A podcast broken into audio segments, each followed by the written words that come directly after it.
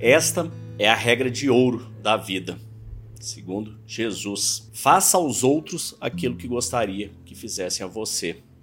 Esse é comumente conhecido como a regra de ouro e é de fato um princípio bíblico, registrado em Lucas e Mateus, onde Jesus disse: Como quereis que os homens vos façam, assim fazei-vos também a eles. E essa declaração está no contexto de uma lição que Jesus fala sobre amar os nossos inimigos. Jesus alterou drasticamente o método convencional de tratar as pessoas. Em vez de fazer aos outros o que fizeram conosco, ou dar-lhes o que podem merecer, devemos tratá-los de maneira com que queremos que nos tratem. Marcos Aurélio disse: O universo criou as criaturas para o bem um dos outros, visando o benefício mútuo, baseado no valor verdadeiro e nunca no mal. E disse ainda: os seres humanos foram feitos uns para os outros, para trabalhar uns com os outros.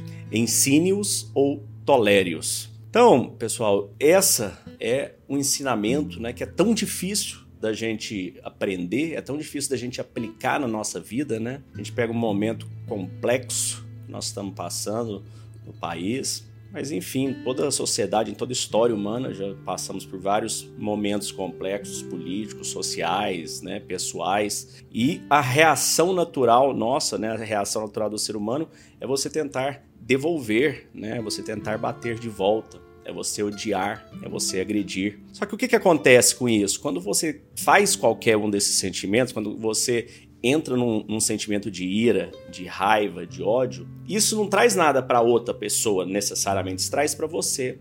Quem está sendo corroído é você. Quem está se machucando é você. E o que mais que Jesus trouxe, o que mais que os estoicos mostram também, que quando você faz com o outro aquilo que você gostaria que fosse feito com você, quando você perdoa os erros, né? Marcos Aurélio diz várias vezes que as pessoas erram por não saber, pela ignorância. Então, mesmo que a pessoa queira fazer aquilo, né, a gente vê que existem pessoas que estão num estágio de evolução muito diferente dos nossos, elas, pela própria ignorância, né, um bandido, um ladrão.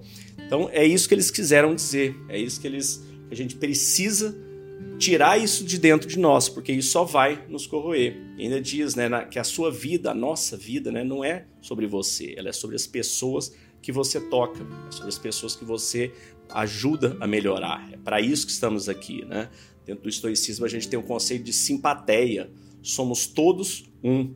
Então dê aos outros o que você acha que você precisa e você vai acabar percebendo que você tem muito mais do que você precisaria. Na hora que você começar a ver que tem gente que tem muito menos do que você. Então essa lição de faça uns com os outros o que gostaria que fosse feito com você, ela está na mecânica do universo. O que você faz, o universo te devolve o universo te reverte.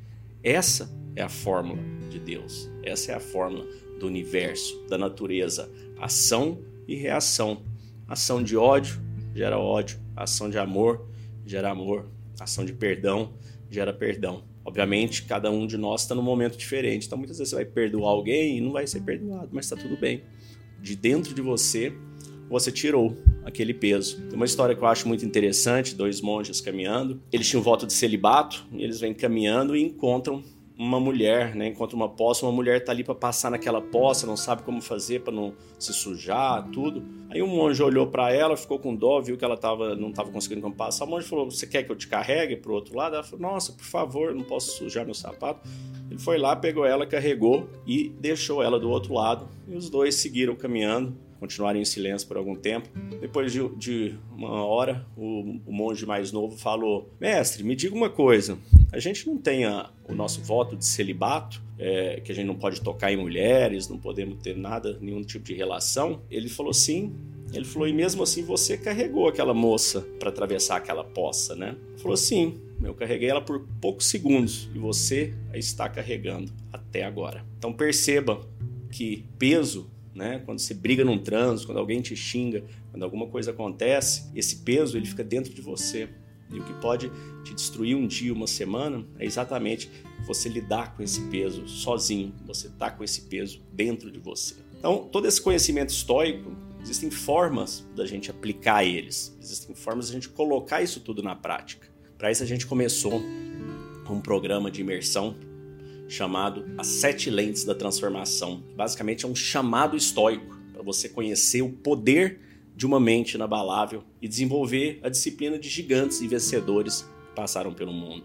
Você saber como que você coloca essa força, coloca essa resiliência. Uma mente inabalável, ela não para. Uma mente inabalável, ela não desiste. Ela não tem medo, ela não refuga, ela não procrastina. Então, como que você pode ter essa mente? Como é que você pode desenvolver essas habilidades, essas qualidades de líderes, de gigantes que passaram pelo planeta? Basta você aplicar a, o conhecimento que eles aplicaram, o modelo que eles aplicaram, o modelo mental e o mindset que eles aplicaram. Então eu te convido a vir conhecer nosso chamado estoico com a nossa imersão das sete lentes da transformação. Entre o QR Code ou entre meditaçãoestoica.com.br barra sete lentes e venha participar com a gente da nossa próxima turma, que inicia agora dia 18 de janeiro. Vão ser encontros ao vivo pelo Zoom, depois também ficam gravados para você assistir quantas vezes quiser. E eu te garanto que vai ser algo transformador, algo que vai mudar o seu dia, o seu ano e a sua vida.